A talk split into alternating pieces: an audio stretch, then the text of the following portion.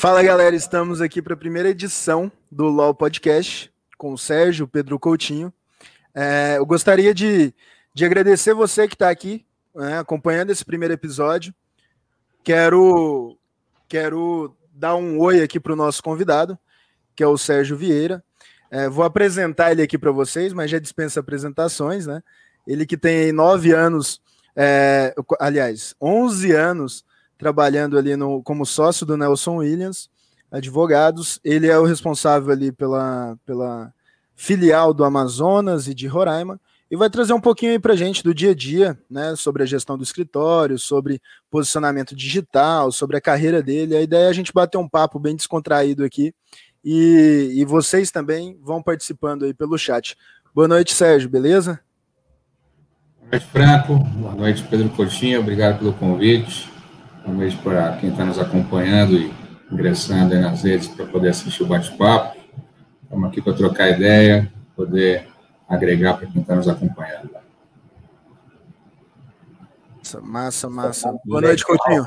Boa noite, boa noite, meu querido xará Pedro Franco. Boa noite, grande doutor Sérgio Vieira. Já aproveito, inclusive, para tirarmos o doutor, para a gente adotar um pouquinho mais dessa informalidade, ficar no, no bate-papo e peço licença, é uma honra tê-lo aqui. Muito obrigado por ter aceitado o convite. Estava ansioso já para bater um papo com você já desde o Clubhouse, quando a gente se conheceu lá, e estou muito feliz de, nesse primeiro episódio aqui do Lau Podcast, a gente tê-lo como nosso convidado. Obrigado mais uma vez. Obrigado. Espero que seja o primeiro de muitos, que agregue muito valor para vocês e para quem acompanha todo mundo. Legal. Bacana. Bom, Sérgio, é, a, a, proposta aqui do podcast não é ter um roteiro, né? É a gente bater um papo mesmo, conversar, trocar ideia sobre a carreira, sobre a advocacia, o dia a dia dentro e fora ali do escritório. E eu queria começar sabendo, tentando entender um pouquinho como que foi sua trajetória, como é que foi sua carreira. É, você que já tem aí um, um longo tempo de atuação, queria que você falasse um pouquinho como foi o começo, até, até chegar aí é, nessa posição de destaque que você tem hoje. Vamos lá, obrigado aí pela posição de destaque. Esse Deixa reconhecimento aí. Sérgio, até acrescentar a pergunta. É, hoje, sócio, inclusive, do escritório Nelson Williams, uma carreira brilhante, e tem uma perguntinha: foi planejado cada passo, cada ponto dessa costura? E aí te passo a palavra aí. Não, não foi. Vou fazer uma retrospectiva. Estou com 37 anos, eu nasci em São Paulo em 83, e à época meu pai é contador e auditor. Ele trabalhava nas empresas de auditoria e por uma das Big Four ele foi transferido para Salvador no final de 83. Então, com seis meses de nascido, a família se mudou e em Salvador eu cresci, estudei, fiz o curso de Direito, cursei Direito de 2002 a 2006 na Unifax, muito me orgulho ter passado por lá ingressei no mercado assim que me formei. Eh, trabalhei em outros escritórios antes de ingressar na filial da Nelson Energia Salvador.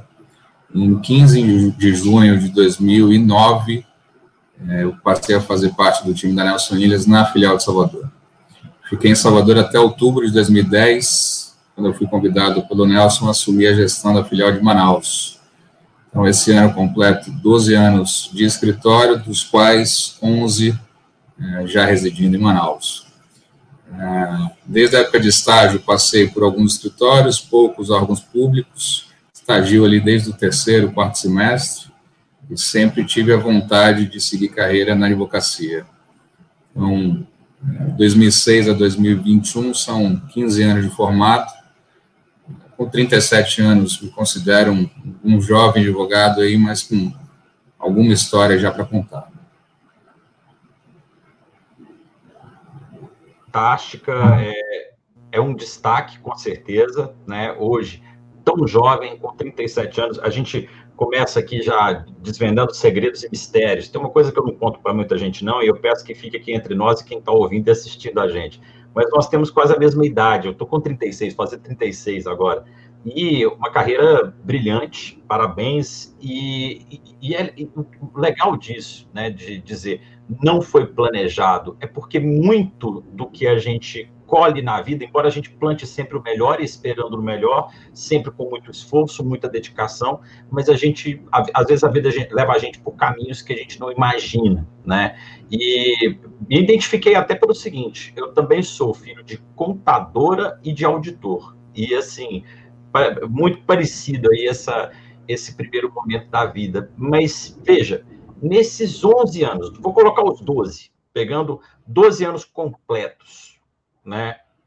O que que mudou hoje, Sérgio? E o que que você pode ver dessa advocacia contemporânea que a gente tem hoje para aquilo que tinha ontem?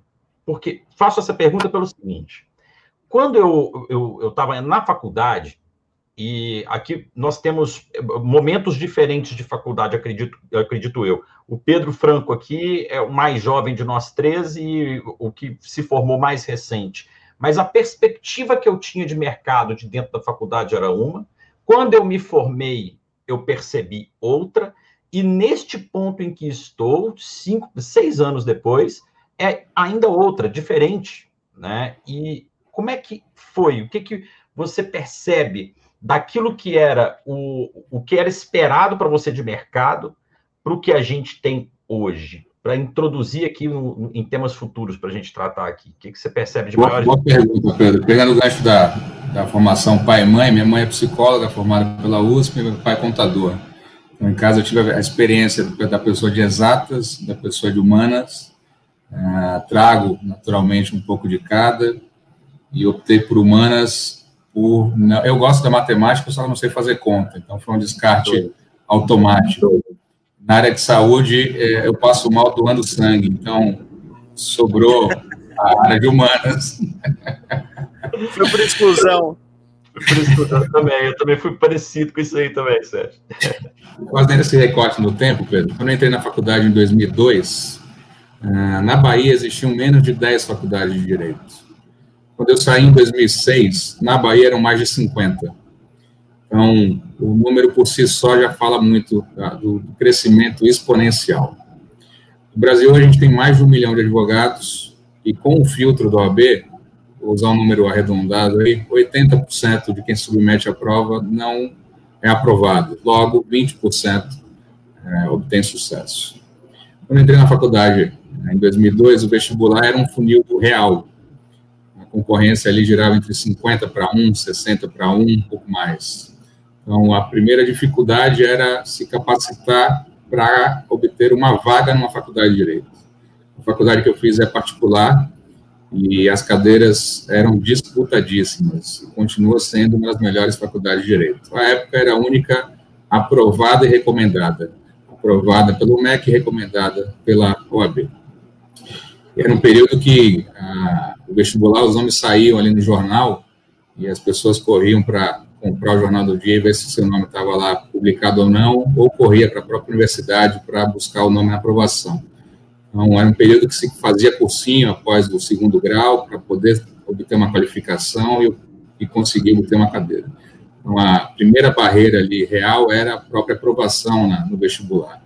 Hoje, infelizmente, via de regra, aí você tropeça na porta da faculdade, você está matriculado não se tem mais esse filtro que se existia antes.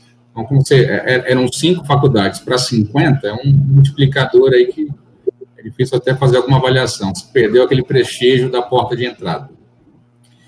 Uh, eu lembro que na época de faculdade, ambos os Pedros, os meus amigos de colégio que faziam a engenharia civil, por exemplo, as empreiteiras, as construtoras, iam buscar esse pessoal acadêmico, ainda estagiário, ainda cursando a, a faculdade, e já os contratavam como trainees, com salários é, atrativos e com planos de benefícios bons. Muita gente foi morar fora, muita gente cresceu e construiu carreira. E aí, pegando o gancho com o mercado de construção civil, e também todos os mercados são cíclicos, a construção civil teve seus altos e baixos, naquele período a construção civil estava em alta, e o direito vem passando por, por cíclicos, não necessariamente de pontos de pico e de queda, mas era, era um período que a, advocacia ela vinha se, se destacando e, e grandes escritórios é, ganhando destaque. Então, uma leitura pessoal que eu, que eu faço, A gente sai de um mercado tradicionalíssimo, do advogado individual e de poucos na equipe com o nome na porta, passa por uma transformação aí de pequenos e médios escritórios, e aí se ganha volume com esses pequenos e médios escritórios atendendo em mais de uma área, e chega-se aí num, num escritório de, de, grande porte, ou médio grande porte, atendendo diversas áreas do segmento. Então, isso vem acompanhando a própria transformação digital e a globalização como um todo. É, só lembrar que a gente usava orelhão a ficha e foi evoluiu para orelhão de cartão telefônico. Talvez o Pedro Franco não saiba o que é isso, mas Sabe não. há 15, 20 anos atrás... Calma aí, não é tanto assim. Ouviu falar? São 23 anos. Eu não queria falar, abrir, não é mas são 23 anos, eu ainda peguei o cartãozinho telefone. Então, mas a ficha você não pegou. Não, não, a ficha não. A ficha eu não peguei. Pegou não. Era período de, de, lista telefônica e telefone é, orelhão a cartão. É, e isso, naturalmente, as distâncias entre os tomadores de serviços e os prestadores eram maiores. Os acessos entre quem quer prestar serviço e quem queria tomar serviço tinha uma dificuldade maior. Então, as dificuldades continuam existindo com outras ferramentas. Então, o orelhão virou a, a internet, as redes sociais e tudo foi se adaptando, as distâncias foram se encurtando. O que a gente está fazendo aqui é exemplo disso, está cada um num endereço diferente, conversando ao vivo, comunicando com uma quantidade é, de pessoas que estão em diversos lugares. Aqui era impensável, improvável, talvez impossível, se falasse isso há, há 20 anos atrás. É, em um período que a EAD não existia, era qualificação, cursos capacitação por revistas, ensino à distância material, presencial, o conteúdo, as revistas de ensino. O mercado da advocacia ele vem se reinventando, fala-se muito de saturação de mercado, de robotização, de automação de processos e procedimentos. O número de advogados em si é um número que chama atenção se você olhar para o resto do mundo. O Brasil tem uma quantidade proporcional ao resto do mundo alta de, de profissionais do direito. E lembrando que a faculdade não forma advogado, forma bacharel em direito. E um dos caminhos a seguir é a advocacia, para quem assim quer e para quem obtém a aprovação no AB. Então, diversas outras oportunidades são abertas com o bacharelado. Diversos concursos não necessitam da aprovação do AB e tem carreira para diversas profissões sem necessariamente passar por esse filtro. E mesmo passando pela prova do AB, outras carreiras que é necessária essa aprovação, também se segue. Então, esse um milhão de advogados é uma parcela dos que se submeterem à prova e tiveram aprovação, mas o mercado está tá vasto de bacharéis e de outros profissionais da área. A gente tem visto aí... O que eu gosto, Sérgio? Desculpa até te interromper, ah, mas a proposta é essa. Eu, eu não, nunca me esqueci, cara, que eu vi um, uma, uma, uma, uma notícia, na, na verdade, era uma pesquisa é, que mostrava, tornava esse, esse número né, de um milhão, acho que a gente já está chegando em um milhão e duzentos, não, não tenho essa certeza, mas que tornava isso mais palpável, falando que a gente tinha o equivalente a 15 maracanãs lotados de advogados no Brasil. E aí, a hora que eu vi isso, aquilo ali me, me deu um baque, assim, eu falei, nossa, 15 maracanãs lotados, então parece que não não é tanta gente, né? A hora que a gente coloca, assim, algo mais palpável, a gente chega a assusta. Consegue mensurar? É, e, e, isso que o Sérgio falou a respeito da, do número de faculdades que surge, e eu, eu também peguei um, uma parcela disso, embora eu tenha entrado na faculdade mais tarde, mas eu vi isso acontecer e, e, e essa multiplicação não parou, continua se multiplicando, multiplicando, multiplicando. Será que a gente pode imaginar que o que era essencial, né, o que, ou melhor, o que era sofisticado se tornou básico, se tornou essencial. Né? Por exemplo, era sofisticado ter um diploma. Hoje não é sofisticado ter um diploma. E novas habilidades surgem como requisito para o advogado contemporâneo. Eu, eu, vou dizer que assim, né? Eu acho que nem só o advogado, eu acho que para todo profissional. Por exemplo, esse tipo de atividade aqui, ele pode se tornar um requisito para qualquer profissional. Mas para a gente trazer para esse nosso nicho mesmo, é, o que que, que que você enxerga que hoje é essencial, não era antes, Sérgio? O que, que você acha que, poxa, é, agora, antes eu não pensava nisso, há 10 anos atrás. hoje eu não vivo sem isso, não vivo sem pensar nisso. Pegando teu próprio exemplo, Pedro, a, a formação no bacharelado em Direito era um, uma comemoração familiar, né? Então, meu filho foi aprovado no vestibular, já era uma comemoração, meu filho passou na OAB, era outra comemoração. Então, as famílias diziam, tem um advogado na família, aquilo já era um, um marco histórico. O Zezinho conseguiu terminar o segundo grau e aprovado na, no vestibular de Direito, comemoração, terminar a faculdade era outra. Isso foi substituído, foi acrescido com a pós-graduação. Então, quem tinha a pós-graduação já se destacava, se descolava do, dos demais. E aconteceu mesmo com a pós-graduação, virou coisa comum. É, aí não vou aprofundar nisso, porque é uma outra pauta, mas pós-graduações hoje não é diferencial nenhum. Quem quer seguir na área acadêmica tem os doutorados e mestrados, que aí se descola e faz um diferencial em especial para a área acadêmica, é óbvio que tem sua importância na esfera profissional, mas muita coisa que a faculdade é, não me ensinou, lá de 2002 a 2006, a gente está falando isso de 15 anos atrás, não é um grande recorte de tempo, uh, que é, a gente vem falando de soft skills e hard skills, a faculdade, o bacharelado, me ensina várias coisas que são essenciais.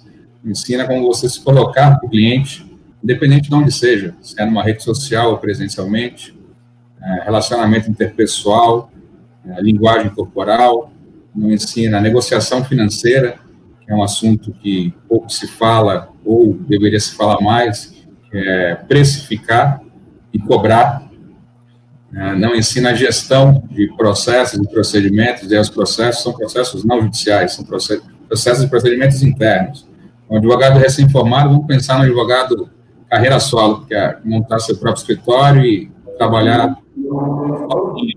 Ele precisa obter o cliente, que não é fácil, ele precisa precificar e vender isso para o cliente, ele precisa executar o trabalho, ele precisa entregar o trabalho, ele precisa prestar contas do trabalho, ele precisa entregar o trabalho de qualidade que se propõe a fazer. Então, o direito em si, o direito material, a parte jurídica, ela é um, um dos viés do todo. E é óbvio que ela é importante. Mas, recentemente, conversando com um grupo que eu participo, perguntei para esse pessoal qual era o diferencial para eles, empresários, presidentes, diretores de empresa. A resposta da grande maioria foi é, nem, não necessariamente a gente quer o melhor advogado.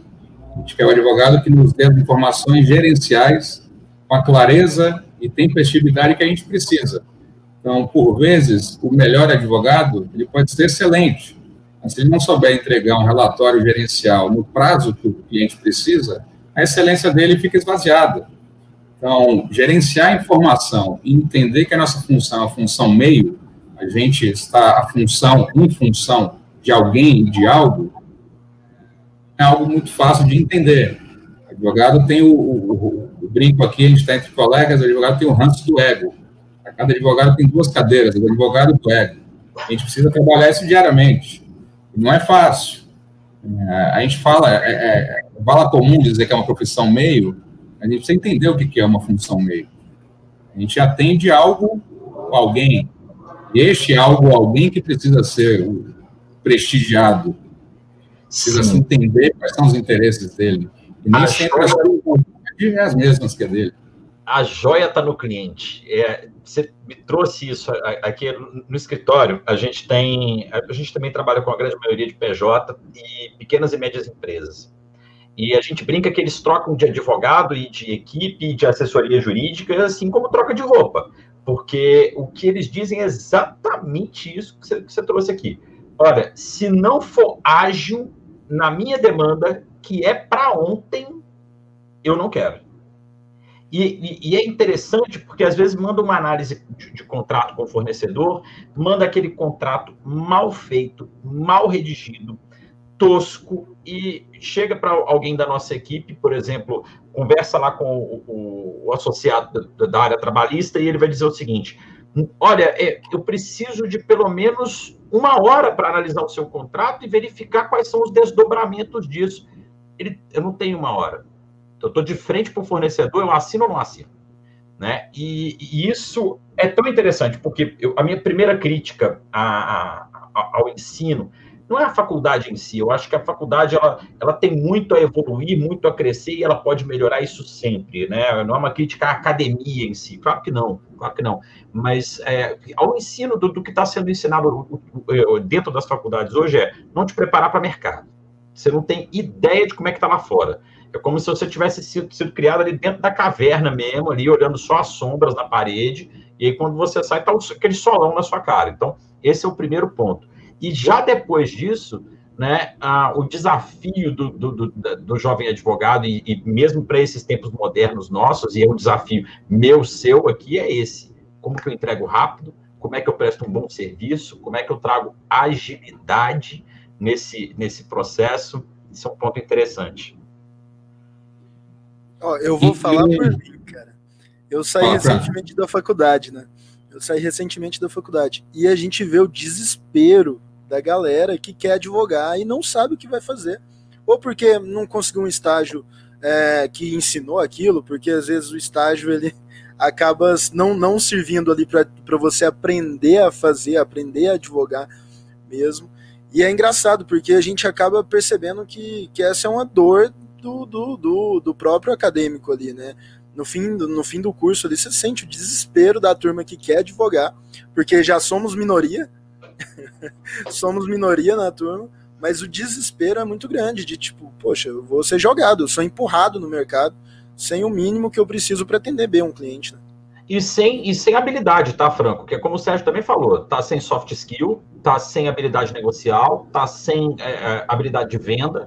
Que, aliás, é uma coisa, Sérgio, que assim, parece que é contraproducente, contraproducente não, é contraintuitivo o advogado falar que tem que vender porque ele, ele não tem assim qualquer ideia, noção de fechar um contrato, de fazer uma negociação, de procurar a melhor vantagem para ele, o que não é errado, e para o cliente, os dois ganharem, chegar num, num, num, valor comum de falar assim, pô, tá aqui meu serviço valorizado, tá aqui a melhor entrega para o cliente. Né? É completamente contraintuitivo. A gente já nasce com essa, é, com esse déficit, né? Com essa faltando essa habilidade assim dentre várias outras. Voltando no Franco, aí eu vou para a pergunta do Coutinho. Franco, no período de estágio, a partir do sétimo semestre, era possível, continua assim, ter a carteira de estagiário da OAB. A carteira de estagiário nos abria portas para o estágio de uma forma que, à época, o diferencial que a gente podia fazer carga do processo. Fazer carga era ir até o fórum, buscar o processo físico no, na secretaria e levar para o escritório. Essa era uma das funções do estagiário. Isso não existe mais aí, em grande sua maioria, pela, pela digitalização. E, e, os estagiários que talvez estejam nos ouvindo, eu me arrisco a dizer que quem quiser estagiar, vaga existe. É, e o estágio não é para ganhar dinheiro, não é uma remuneração, não é um salário. O estagiário está lá para aprender. Então, é, o estágio gratuito, algo que não se fala mais e era uma realidade. Então, era uma regra, os, os escritórios não pagavam absolutamente nada aos estagiários, talvez, no máximo, uma ajuda de custo para o transporte. Eu fiz estágio gratuito e a, e a gente ficava era feliz demais, tá, de conseguir um. Era feliz. Então, então, quem quer um estágio e não sabe como encontrar ou está tendo dificuldade, pense em se disponibilizar a custo zero. E eu me arrisco a dizer que em 10 pedidos, um percentual de 20% a 30% vai te oportunizar uma vaga. Se você disser, sou acadêmico de direito, gostaria de trabalhar com você e para você, a custo zero, para aprender, a cada 10 pedidos, uns dois ou três ou quatro, sim, por favor, pode vir, virar. Agora, é óbvio, isso você tem que ter predisposição a pedir. Você precisa saber o que, que você quer. Então, tudo que você construir, você não pedir nada, fica um, um abismo nisso. Então, se você quer estagiar, é, não vai ninguém bater na sua porta, na sua casa, numa terça-feira à noite, e perguntar se você quer um estágio. Então, em algum momento lá atrás, mandar um e-mail era um ativo. Então, quando chegava um e-mail na caixa de alguém dizendo eu quero estagiar, isso era um diferencial. Hoje eu recebo, a gente recebe enxurradas de e-mails e de currículos. Deixou de ser. Então, mesmo o e-mail, não adianta anexar o arquivo do currículo e dizer, é, havendo disponibilidade, tem interesse. Você precisa é, se fazer presente com as ferramentas que hoje existem. Então, a, ferramentas existem várias. A gente pode usar para passar tempo e assistir amenidades ou para buscar capacitação. Então, agora quem está nos ouvindo está atrás de ideias e experiências. Tem gente que está ouvindo a novela das seis, das sete, das oito, reality show e qualquer outra coisa. Não tem nada errado nisso. Tem que ter tempo para tudo. Agora, se você utilizar mais de 50% do seu tempo para amenidades, não queira que a contrapartida do mercado, da realidade, seja diferente disso. A, a, a parte objetiva matemática das coisas funciona. Então, e aí pegando o, o gancho do, do Coutinho, em relação à precificação, tem diversas sugestões, não tem receita de bolo. Mas, é, naturalmente, as pessoas têm dificuldade, primeiro, em saber quanto cobrar, depois de que se encontra o valor, como propor isso ao cliente e justificar isso, porque é uma relação contratual, precisa ter valor agregado nisso. A parte que está sendo é, a contratante precisa entender o que, ela está contratando ali, por que, que vale aquele valor. E depois de superar essas barreiras, que não são fáceis de precificar e propor, você precisa saber cobrar, porque também, por vezes, acontece, por alguma razão, o cliente não te pagar. Você precificou, você propôs, ele deu de acordo e não te pagou. Você está trabalhando.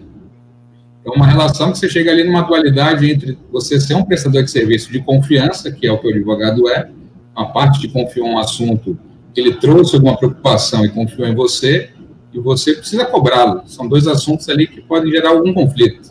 É um assunto desgastante com alguém que você presta serviço, mas que você precisa pagar suas contas também. Então, é, entender a, a logística do negócio e saber se colocar em cada momento é um ativo, é um diferencial.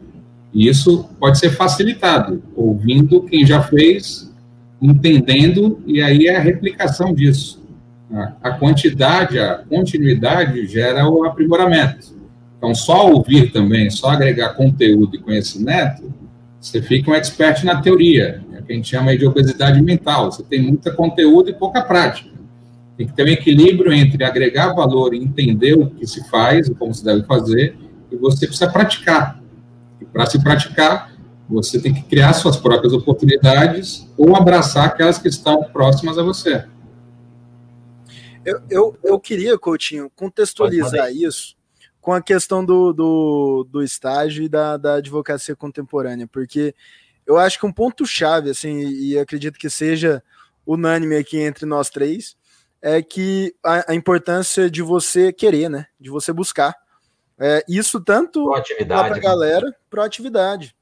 Né? Porque a gente vê que existe mesmo um, um um, um plus ali, Bom, né? Eu, eu, vou voltar na primeira pergunta do Coutinho. Nada foi, foi programado, planejado, mas vontade é uma das características que eu sempre tive. Então, e, e, e, isso acho que é o principal diferencial, porque eu, eu também, na época de estágio, eu não sabia nada. Eu estava preocupado ali dos 18 anos para cima, eu estava preocupado em ganhar dinheiro. Eu queria advogar, e aí eu assustei, falei, meu Deus, eu não sei nada, tô perto de sair da faculdade e quero, quero advogar. Cheguei no estágio, fiz lá, fiz. Eu, eu, eu montei toda uma estratégia de marketing mesmo, marqueteiro nato, assim. fiz um, um blog, produzi conteúdo para chegar em advogados. E aí foi até daí que nasceu a Franco, aí que surgiu a ideia da Franco. E, e ali, né, né, quando eu desenvolvi essa estratégia, eu consegui chegar ali em alguns escritórios daqui da minha região e aí, no, na entrevista de estágio, eu falei: ó, eu tô sendo bem sincero, eu não sei nada, não sei nada, não faço ideia de como abre o Projude que a gente usa aqui, não faço ideia de como abre o PJE, mas eu tenho muita vontade. Se você me ensinar, eu vou querer aprender. E isso foi um ponto-chave. Na minha entrevista ali, o, o fato de eu não saber nada ou saber alguma coisa não era o principal. O principal era a vontade.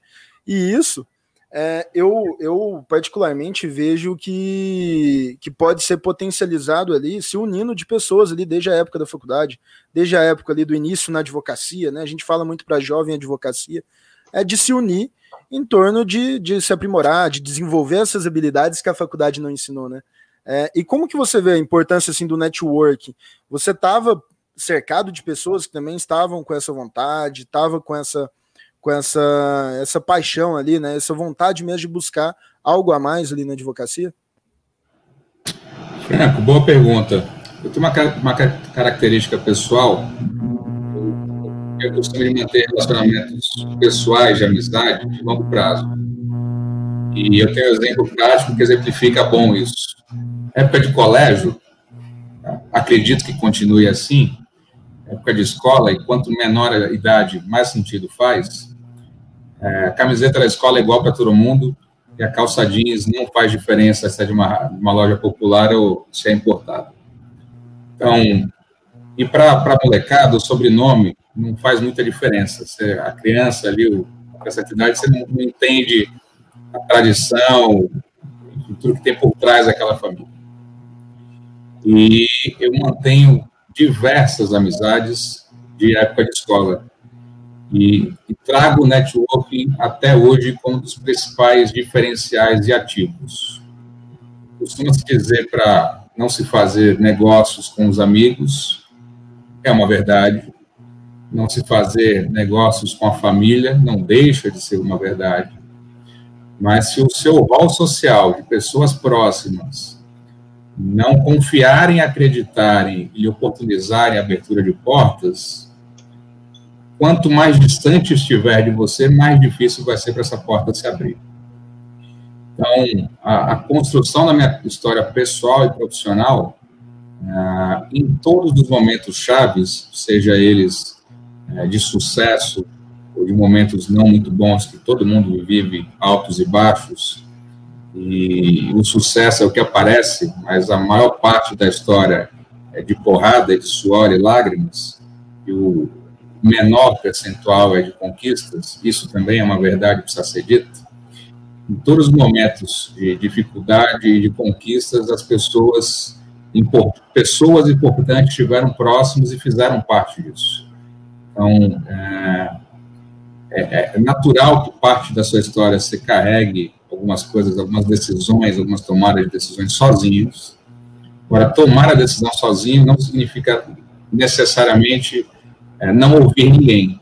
Então, é, eu tenho tido a sorte de ter encontrado, continuar encontrando pessoas positivas, pessoas boas, inclusive pessoas que não fizeram bem para alguma parte da história, mas que fazem sentido quando você olha para trás e percebe que aquele momento foi importante para você entender o que não fazer novamente, ou como não agir no seu dia a dia, ou como não agir com os demais. E eu tenho tido muito sucesso com as pessoas que participam do meu dia a dia pessoal e profissional, e isso é um fator determinante de todas as conquistas pessoais e profissionais alcançadas. O, o, o que eu quero pegar no, nesse, nesse gancho aí é, é o seguinte: eu, eu, falo que a gente tem um negócio que chama demanda reprimida ou onda retida. São essas pessoas ao nosso redor, quando a gente está no início da advocacia, e é extremamente importante que a gente saiba aproveitar bem esse, esse, esse network que a gente construiu na vida. Amigos, familiares, né, ah, amigos de escola, amigos de infância, vizinhos, são aquelas pessoas que não necessariamente serão seus melhores clientes. Não serão, provavelmente não, mas eles vão abrir as primeiras portas até para indicações. E é dessas indicações, né, esse, desse bom relacionamento, que vem o ouro. E, e, e é interessante porque isso não acaba. Não sei se, se você concorda, porque olha só, Uh, até hoje, até hoje, alguns dos bons clientes que eu tenho eles vieram direto ou indiretamente dessa onda retida, dessa base de network. Então, é, meu escritório trabalha muito com cervejaria. É um nicho que o nosso escritório abraçou, abraçamos enquanto projeto, enquanto paixão, e a gente é muito feliz atuando com cervejaria. Isso veio de um amigo de escola que estudou comigo aos 11 anos, que abriu uma cervejaria, que abriu a primeira porta lá para a gente, um contrato não necessariamente muito bem fechado, mas que foi daí que abriu toda a porteira. E uma coisa que eu gosto de dizer é o seguinte: network não é caixa eletrônico. Às vezes você mantém relações e, e, e, o jovem advogado, às vezes, fica esperando assim: olha, eu vou manter uma relação que logo ela vai me render bons frutos. Não é assim. Não é assim. É como um jardim, eu gosto assim, imagina um bonsai. Tá lá o japonês com bonsai plantando, vai esperar dar flor, é aquilo, e você tem que tratar bem, cuidar bem, porque quanto mais você cultive, quanto melhor trata, melhores são os frutos, né? Eu acho que tem, tem que saber cultivar. Excelente colocação, geralmente são as que você faz, que tem acompanhado. É, quando se fala em se colocar para o mercado, automaticamente vem como se fazer network. Eu, particularmente, talvez vocês concordem comigo, muita gente compartilha essa ideia, é, o vendedor chato, ele é inconveniente. que está ali distribuindo cartão e perguntando se pode fazer uma visita e mostrando portfólio e tal. Tem, tem, tem momentos e momentos.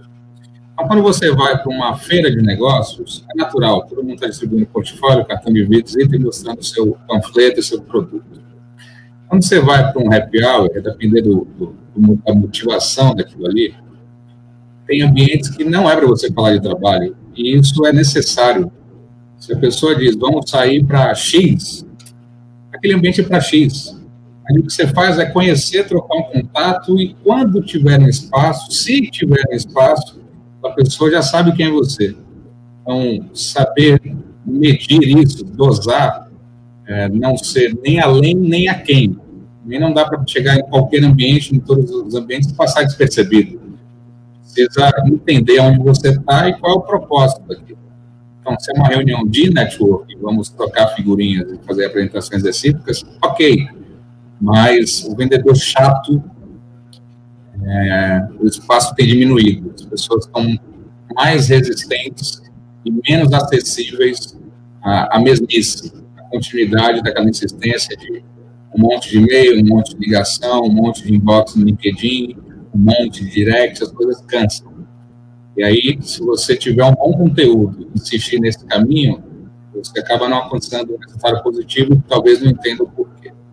Então, o, o network tem a, a, a, máxima lá do que diz que quem planta tâmaras não colhe tâmaras, né? Então, Isso. você plantar um bom fruto hoje, não necessariamente você vai usufruir dele ele tem uma continuidade. Eu brinco que tem prova de resistência e prova de velocidade. Não tem certo, não tem errado. Tem os 100 metros que você corre em 5 segundos e tem a maratona de 42 quilômetros. Eu não corro nenhuma das duas, de fato. Mas, na teoria, na teoria, só deve ter as provas de resistência. E, e, carreira, a meu ver, é uma prova de resistência. Vez ou outra você precisa dar uma acelerada, mas ah, a gente está numa jornada. Então, fala-se jornada olhando para trás, né? a gente precisa olhar para frente. A relação que você constrói hoje não necessariamente precisa dar frutos hoje. E pode ser que não te dê frutos nenhum, e não tem nada de errado nisso.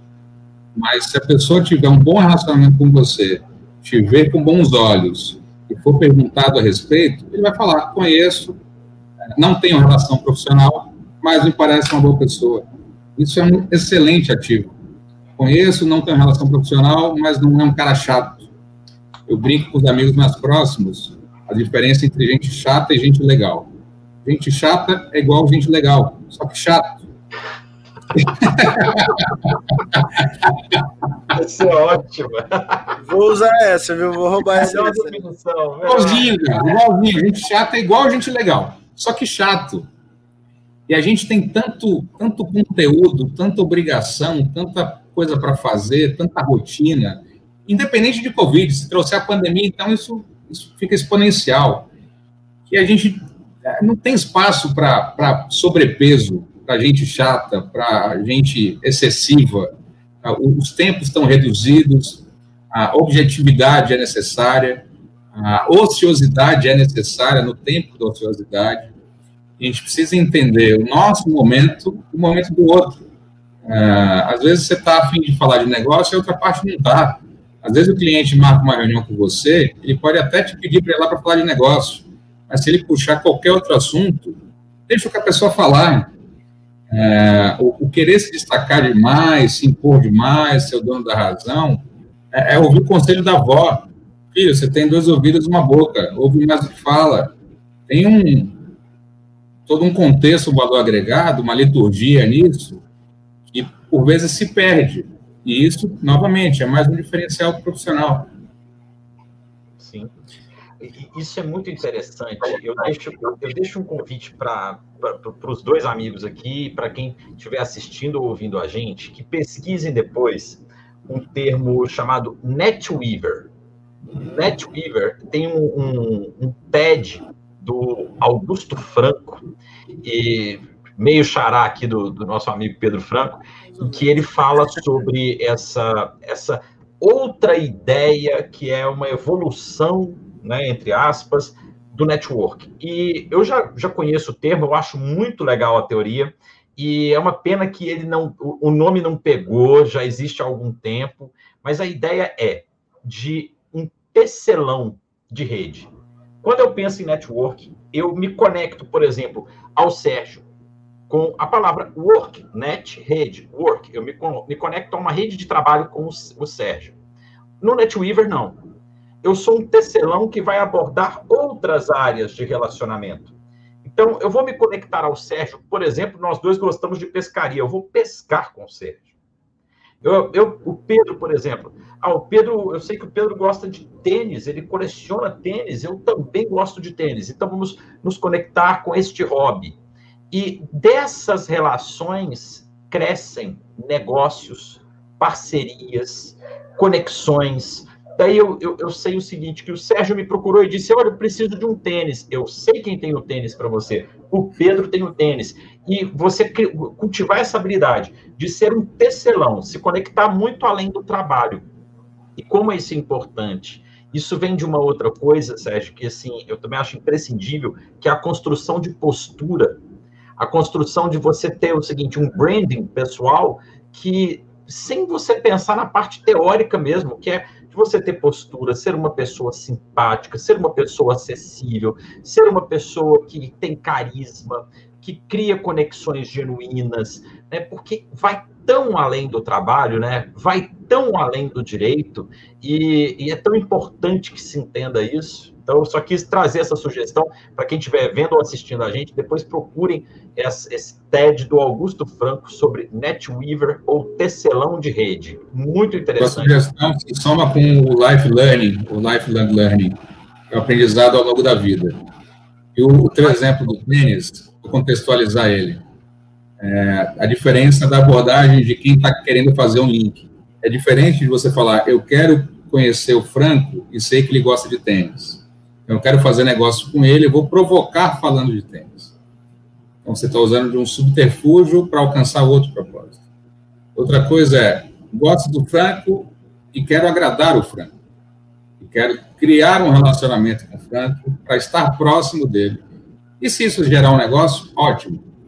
O caminho pode ser parecido ou até quase igual, mas o resultado muda. Se o Franco entender que você está levando tênis para estar próximo dele, e vai ter uma fila de gente querendo levar tênis para estar próximo dele, ele vai tirar de perto dele o cara que está levando tênis só para estar perto. É diferente do cara que não leva o melhor tênis, é, mas ele percebe e fala, porra, o Coutinho veio aqui, é, ele não teve acesso ao melhor tênis, mas ele está aqui porque ele queria estar comigo. Então, senta aí, vamos trocar uma ideia. Muda completamente. Completamente. Isso é aí tem vários. Da, da, da verdade, né? de ser uma conexão real, né? As pessoas esquecem disso, né, Sérgio?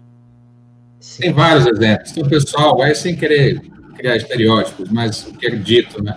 Ah, o pessoal que joga golfe parte e fala muito bem que gera relacionamento. O pessoal que frequenta alguns clubes sociais, independentemente do segmento, fala, não, vamos ao clube tal porque as pessoas estão lá.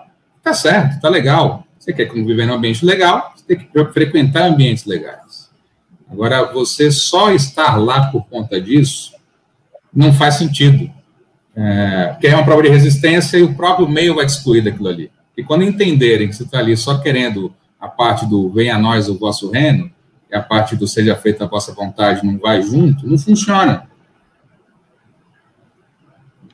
Uma coisa, eu acho que vale uma dica. Cultive hobbies, cultive atividades que você gosta, que você sente prazer e se conecte com pessoas nesses locais. Claro que a gente está em um tempo de isolamento, né? Então fica aqui o, o, exemplo um pouco mais lúdico. Mas, por exemplo, a, você tem uma religião de escolha. Não, jogar tênis tá tranquilo, pô. Um de cada lado, bicho. Uma distância longa, o tênis tá tranquilo. o tênis tá tranquilo, exatamente. Vamos jogar tênis, eu gosto de é, tênis. O, o Sérgio não entendeu o tênis. É, uns é claro que entendi, eu tô cara. deixa no saco, deixa no saco. Jogar um 44 de um lado pro outro da quadra. Joga o 44 e rebate o 44, joga o 40 para cá. É, é. Mas, é, é, é, cultive essas atividades e essas atividades se conecte com pessoas que também gostam, que têm os mesmos interesses. Porque isso aqui que o Sérgio falou, isso aqui é ouro, gente. Não, não seja o fake person, que está ali só para poder ficar na, na margem, para poder ir comendo pelas beiradas. Não, não, não precisa disso, não precisa disso. Às vezes você gosta aí, você tem um, um, um, hobby, ou se não tiver, construa um hobby que te fará bem, e ali você vai se conectar com pessoas. Acho que esse é o, é o ponto, né? Eu acho que é esse o, o grande lance. Eu, eu vou até é, ver assim se, se, se o Sérgio concorda, mas o network ele é muito potencializado pelo digital também, né? Ao menos aqui nós três nos conhecemos no Clubhouse. Né? Não, não, não. A gente não se conhecia, não tinha um contato. É, como que funciona hoje o network no digital ali para você? Você se, se, é adepto, não é adepto, deve receber um monte de direct ali da galera que só quer se aproximar é, com uma segunda intenção e de outras pessoas que têm realmente um, um, um motivo por estar ali né? Isso acontece com todo mundo. Mas queria saber como é que funciona hoje o, o, o network no digital para vocês. Para mim funciona muito bem. Eu gosto muito de, de manter conexões ali. E o, o Clubhouse foi uma ótima porta de entrada para isso. E eu queria saber de vocês, se vocês se conectaram por lá também, como se vocês já, já, já formaram parcerias em outras redes, como que funciona? Conta aí, Pedro. Cara, é, eu, eu acho que o, o digital ele se tornou imprescindível. Não sei como é que foi para o Sérgio, mas assim, para mim, ele chegou como um trem. Ele chegou assim, de verdade, eu não estava esperando assim, não. É, eu, eu tava, bala, né? Um trem bala. Ele, ele, ele me pegou de jeito assim. É porque para o Franco, o Franco ele tem uma outra, ele vem de uma outra geração, ele está um pouco mais acostumado com o digital. Eu tenho um filho de 16 anos, Sérgio, tenho um filho de 16 anos. Meu filho, ele já, assim, de, de novinho, ele já mexia no tablet, né? Mas ainda agora, o meu próximo filho vai estar tá mais digitalizado ainda. Eu fui pego com, com um trem-bala. E para mim ele surgiu de uma, de uma ideia de adaptação e de ver a necessidade de, ou melhor, a possibilidade de escala. De ver o seguinte, poxa, eu tenho uma possibilidade de escala de clientes e de atingir pessoas que meus sapatos não dão conta né? E eu falo assim, tem uma, importância muito grande de ter o offline por trás do online, né? Isso, uma coisa não substitua, não, não substitui a outra. Mas, eh, porque gastar sapato é importante, tá, gente? Gastar sapato é importante demais. E então ele surgiu e eu precisei me adaptar a isso, sempre como um desafio, mas de minha parte, eu gostei muito, muito assim das possibilidades. Porque, francamente, assim, Sérgio, sendo bem sincero. Eu não consigo manter a seriedade quando alguém fala, fala sobre Franco, francamente, desculpa. Ah, é, é, tem um trocadilho, ele não aguenta. É, é, eu falei com ele que ele tem que usar esse trocadilho, entendeu? Olha, o marketing mais franco que você vai conhecer é o Franco. Mas, olha, é, assim, pensar que a gente hoje está aqui sentado com você, que é uma honra para nós e que isso nasce de uma, de uma sala de bate-papo, que é um clubhouse, e isso chega nessas proporções, e a gente está falando de uma forma ou de outra com o Brasil inteiro, com o mundo inteiro até, isso me encantou demais, né? E aí, hoje, eu penso que é imprescindível, né? Então, essa adaptação precisou acontecer para mim de forma rápida. E, e, você, Sérgio, como é que foi? Foi o trem-bala também? Chegou, bum, contar um pouquinho da história do escritório. O escritório, a Nelson Williams, em 2019, fez 20 anos de negócio. O Nelson completou há 15 dias atrás, um pouco mais, 50 anos. Então, são dois números aí baixos para o mercado. 50 anos de advogado para um advogado não é muito, e um escritório de 20 anos com um sócio fundador com 50 na posição que o negócio está, é um ponto fora da curva, e a gente fala isso em relação aos números que são públicos e não é, não é além nem aqui. É o reconhecimento pelo, pela história do, da história do negócio, do Nelson Williams e da Nelson Williams. O escritório, durante 10 ou 11 anos, até 2010, mais ou menos, 2011, o escritório só fazia trabalhos do âmbito tributário. O que, que o Nelson viu lá atrás? Ele viu que dar escala àquele negócio traria melhores resultados. Então, o que, que ele fez para escalar naquela oportunidade? Ele abriu escritórios próprios em todos os estados da federação. Então, em 2011 já tínhamos é, escritórios em todas as capitais, CNPJ próprio, filial. Não é franquia, não é parceria, não é correspondência, é um negócio só e naquele momento, 2011, 2012, uma visão uh, de vanguarda, que é um dos diferenciais do Nelson, está sempre um, alguns passos à frente do tempo. Ele entendeu que ter a estrutura física no país inteiro era uma boa solução, uma boa opção para empresas, independente do tamanho, que tivessem negócios em dois ou mais estados. Então, até então, e hoje continua sendo assim, médios e grandes escritórios estão nas mesmas regiões, geralmente. Rio, São Paulo, Brasília, Rio, São Paulo, Curitiba, Rio, São Paulo e Recife. É, não tem ninguém que esteja em Porto Alegre, é, em Rio Branco e em São Luís. Então, hoje, o nosso, é, nossa estrutura física é o único escritório com unidades próprias em todos os estados. Então, isso trouxe para o mercado a opção de ter um prestador de serviço que atendesse em qualquer região com pessoalidade. É só lembrar a brincadeira do telefone sem fio. O, o Franco conta algo para o Coutinho, o Coutinho, quando conta para o Sérgio, a mensagem não chega exatamente igual. Então, quando o mercado terceirizava, o terceiro quarteirizava, quinteirizava, o prestador de serviço na ponta não tinha a mesma informação. Então, até um certo recorte do tempo, até algum momento, nosso maior ativo, um dos nossos diferenciais, era a capilaridade e continua sendo, é, por ser o único escritório está no país inteiro. Aí as pessoas se perguntam, mas agora com o digital, você pode estar em São Paulo conversando com os outros 26 estados. Sim, pode. Mas quando alguém tem um problema de saúde e não sabe o que é, ele dá um Google e se consulta com o clínico geral. Se o clínico geral disser dor de cabeça, ele compra um remédio para dor de cabeça e está em paz. Se o clínico geral disser você tem um problema no coração, ele quer o melhor cardiologista do país, o melhor cardiologista da cidade dele.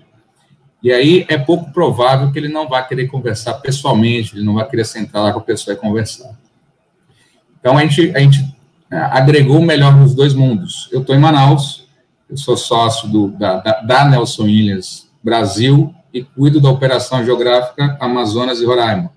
Então eu vivo a realidade local. Então as pessoas em Manaus a Nelson Williams em Manaus é o Nelson Williams e o Sérgio. As pessoas em Manaus, quando querem conversar a respeito de alguma coisa, conversam com o Sérgio. Eu tenho equipe local aqui para atender as outras áreas. Mas essa pessoalidade é um ativo que faz, continua sendo um atrativo. É óbvio, é natural que quem procure algum segmento do direito, eu quero um advogado especialista em direito digital. Aí o caminho é natural, vai buscar na internet, e vai encontrar o melhor em qualquer lugar. Mas os assuntos é, mais sensíveis, os empresariais do dia a dia também, são assuntos que precisam de ter uma pessoalidade. Por mais que você resolva algo no, nas plataformas digitais, uma vez por mês, em algum momento, você vai ter uma reunião presencial ou por alguma razão você vai ter que se fazer presente. E, de novo, como nossa função é uma função de confiança, essa confiança se constrói ela se alimenta, se rega, se fortifica, às vezes se, fra se, se, se fragiliza, é uma relação continuada. Então, a, o negócio hoje, a gente traz o melhor de todos os mundos. A gente tem a capilaridade, a gente tem os sócios locais vivendo o dia a dia da cidade, conhecendo a, as diferenças e as peculiaridades de cada lugar. Então, em Manaus, aqui a gente tem a Zona Franca de Manaus. O polo industrial está aqui. Se vocês olharem os eletrônicos que vocês têm em casa, 99,9% ou é China ou é Zona Franca de Manaus. E essas pessoas que fabricam isso os gerentes, os diretores, o pessoal do dia a dia, está aqui em Manaus também. Então, essas pessoas convivem, circulam, e quando precisam conversar de alguma coisa, é, eles, alguns deles, boa parte deles, quer ter um escritório local, por mais que também tenha as opções de escritório de outros lugares. E aí vem a, o período do digital e nos coloca, como o Coutinho falou, trem-bala passou. Ou você pula dentro e se segura do jeito que dá, ou você fica na estação e você morre atropelado. Então, a gente veio para o e como é peculiar e natural Nelson, a gente não, o, o morno não nos pertence. Se é para fazer, faz bem feito. Então, já que temos que estar no digital, a gente vai estar da melhor forma possível. É natural que erros aconteçam para você acertar, mas hoje a Nelson Williams está no digital, os sócios, as pessoas estão no digital, o Nelson faz um excelente uso do digital, e a gente consegue ter o melhor dos dois mundos. A gente consegue é, potencializar os clientes que nos encontram no digital, e a, no primeiro momento pode pensar que é inacessível ao, ao ver o Instagram do Nelson, fala, não, mas ele está em São Paulo, né, o Nelson é inacessível, mas tem o Nelson em Manaus, que pode ser ele mesmo, inclusive, porque ele viaja a todas as filiais, e pode ser o Sérgio e fazer o link com o Nelson. O cliente pode estar aqui, eu, o cliente, o Nelson batendo um papo, e ele faz isso todos os dias. Então, a gente agrega o que é o tradicional com o que tem de mais moderno. Une o melhor dos dois mundos, né? Marca. Desculpa, Pedro, te cortei. Não, fica à vontade. Eu só comentei que é o melhor dos dois mundos, né? Tá no digital e traz a personalidade o melhor dos dois mundos e me chama muito a atenção de fazer e fazer bem feito, porque há uma solidez de marca do, do escritório, né? A presença dos sócios também muito marcante. Ah, é, há uma, uma, uma sincronia muito bacana, muito bem montada, né? E, e, e isso é muito legal, porque a, há um, quando a gente pensa em digital e assim as pessoas quando estão começando elas não conseguem ver essa diferença. Ainda tá é muito sensível para elas enxergarem elas enxergam ainda o todo. Mas cada posicionamento ele traz sua peculiaridade e o posicionamento ele tem que estar alinhado com muitas coisas. Valores público-alvo objetivos e, e é com a personalidade que a marca traz. E aí por exemplo muito bem dito tem o Nelson Williams tem o Sérgio Vieira, e isso tem que estar alinhado, isso tudo tem que estar em sincronia. E essa sincronia, essa harmonização desse posicionamento da Nelson Williams como um todo, com todos os sócios, o escritório e o Nelson, é muito bonito de se ver, um, um, muito, muito bem feito, vocês estão todos de parabéns, demais. Assim, essa importância da marca, né, é algo que geralmente ela é muito é, subjulgada ali pela galera que está começando, né? A importância de estampar na sua advocacia os seus valores, as suas crenças, as suas verdades. E, e isso acho que é um ponto-chave também na comunicação de vocês, porque vocês conseguem transparecer isso. Legal. O, o, o Sérgio, e uma coisa, pensando aqui no, no, no, no, no que a gente enxerga para o futuro da, da advocacia, o que, que a gente pode imaginar para um futuro que está por vir e, e, oportunidades de negócio, como que a advocacia pode crescer, pode expandir e atingir outros patamares. Uma coisa que, que a gente fez uma pesquisa e pensando assim, poxa, o que mais que dá para expandir? Porque a gente sabe que não vive só de litígio, a gente sabe que existe o extrajudicial e a gente está sempre pensando em como que a gente pode alcançar outras formas de, de atuar junto à sociedade. E a gente encontrou um, eu e o Pedro fazendo essa pesquisa, uma pesquisa muito interessante de um projeto de lei que tem está com uma visão interessantíssima. Eu queria trazer aqui para saber sua opinião. É, o que a gente pesquisou foi o seguinte: o que a gente encontrou foi a possibilidade que esse projeto traz de, antes que uma ação entre na esfera judicial, ela passe por um escritório de advocacia, ela passe por um advogado para que, antes de mais nada, seja haja uma tentativa, né, pelo menos de mediação, de acordo, de resolver aquele litígio antes que, antes que ele ocupe outra esfera. Isso é interessantíssimo porque a gente tem um judiciário que está lotado, tem dificuldade, está pesado e a gente precisa de agilidade. No começo do nosso papo, a gente conversou, começou dizendo o seguinte: meu cliente quer agilidade e eu tenho que me tornar mais ágil. Isso, com certeza, reflete na esfera judicial. O que você pensa para esse futuro de advocacia? Você, você ouviu falar? O que, você acha dessa proposta? Boa, boa, boa, bom ensejo aí, bom contexto, Coutinho. A gente conhece o projeto, o projeto tem o nosso total e restrito apoio. Dando alguns passos para trás, e ainda é uma realidade, a, a quantidade de processos no judiciário, em paralelo, vem a tão falada indústria do dano moral. Então, qualquer assunto judicializado, é, na Justiça do Trabalho costuma-se dizer que é, geralmente o reclamante recebe alguma coisa, nas ações de juizado, os autores geralmente recebem alguma indenização, e assim sucessivamente. E aí, depois que a gente cria o um monstro, a gente não sabe o que fazer com aquilo. Então, é, o judiciário talvez virou fonte de receita. Pessoas sabedoras ou os advogados sabedores que não seria devido ao. Desculpa, deixa eu te interromper, deu uma microfonia confere se o telefone está perto do microfone ou se houve alguma interferência de algum objeto eletrônico ali. Passar mais um pouquinho. Pronto. Então, a gente, o mercado cria um monstro e depois não sabe o que fazer com ele. Então, se ajuizou, se ajuizamos, vamos falar em nome próprio aqui, né?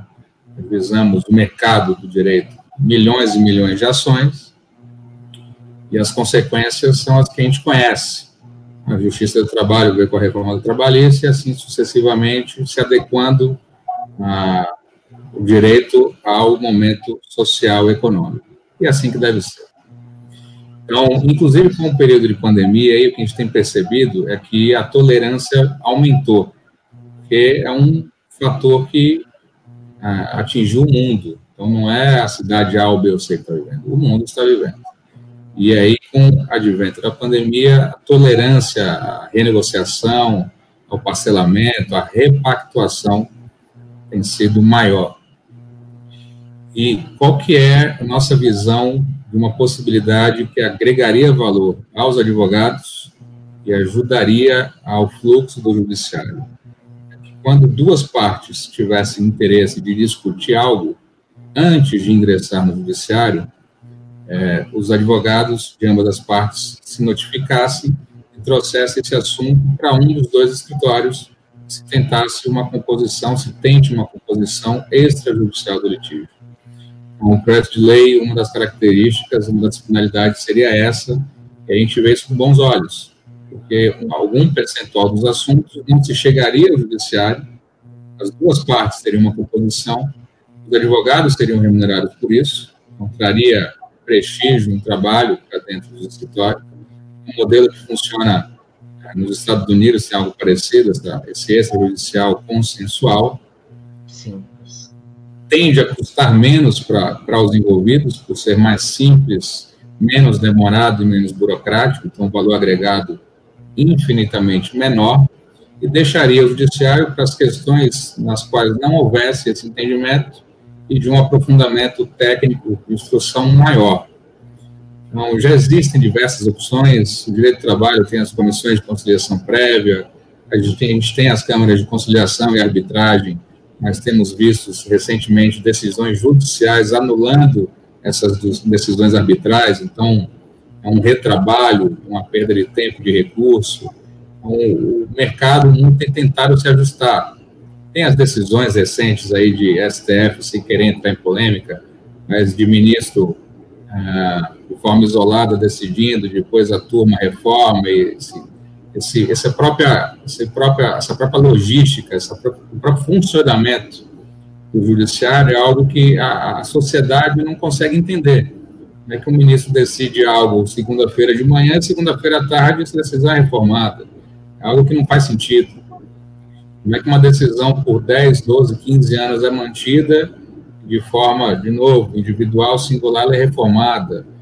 Tem todo um, um monstro criado, sem, sem querer fazer um, uma analogia. Um monstro, um monstro parece que é algo ruim, né? Tem todo um arcabouço que foi criado pelo dia a dia, e todos têm participação nisso, uns de forma maior e outros de forma menor, e agora a gente precisa desfazer isso, ou refazer isso, ou deixar isso para trás e construir um novo sistema. O que se percebe é, do jeito que está, não está funcionando. As partes não estão satisfeitas e o peso da máquina é muito grande. Então, ações aí que é, viram, viram espólio, ativos que ficam para gerações. Não faz sentido. A velha história que é melhor um péssimo acordo que uma boa briga. E a gente tem trazido isso para dentro, é uma, uma praxe nossa é, estar à mesa com os nossos clientes, orientá-los e buscar um consenso. Porque o cliente, o processo não é o negócio dele, é mais um assunto que precisa ser tocado. E quanto mais a paz aquilo tirar deste cliente, quanto mais rápido você tirar aquele problema na frente dele, né, por mais que não seja exatamente da forma como ele queria, mas ele, ele tem de volta o tempo dele para tocar o que é de mais valia para ele, que é o negócio dele. Sim. Sim. E o que eu acho interessante é, é, é, é, a oportunidade de negócio que isso gera, o bem que isso faz. Aliás, quando a, a gente se deparou para trazer um tema atual, contemporâneo e, e, e, que tivesse esse reflexo no mercado e na sociedade, e foi uma coisa que eu apaixonei com a ideia, porque é o seguinte: olha, primeiro, além de você desafogar o judiciário, isso é oportunidade de negócio para a própria advocacia. Isso é oportunidade de você oferecer um serviço muito mais uh, uh, rápido, é, muito mais assertivo, muitas vezes, e que, digo mais, até sem, sem não me entendam mal, mas assim, você pode cobrar até mais por isso. Sabia? Porque. Já, já eu... tem alguns cases, já tem alguns cases, desculpa interromper aí, sem fazer juízo de valor, se concorda, não concorda, se está certo ou errado. Mas, por exemplo, quando temos atrasos de voo, cancelamento, de alguma forma, esses passageiros são contactados por Lautecs e empresas que propõem comprar os direitos desse passageiro, antecipar uma indenização para poder demandar juízo contra a companhia aérea. Ele antecipa um valor, compra os direitos e a, esse passageiro ajuiza uma ação e transfere e cede o direito. De novo, sem nenhuma subjetividade nisso. Então, algumas ferramentas, alguns trabalhos, alguns negócios já existem que tentam trazer para um outro, uma outra esfera de, de, negociação, ou de composição, ou de monetização.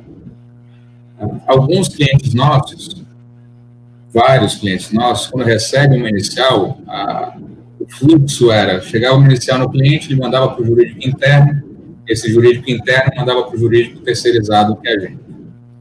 A gente tem visto nos últimos anos, a gente vê com bons olhos isso.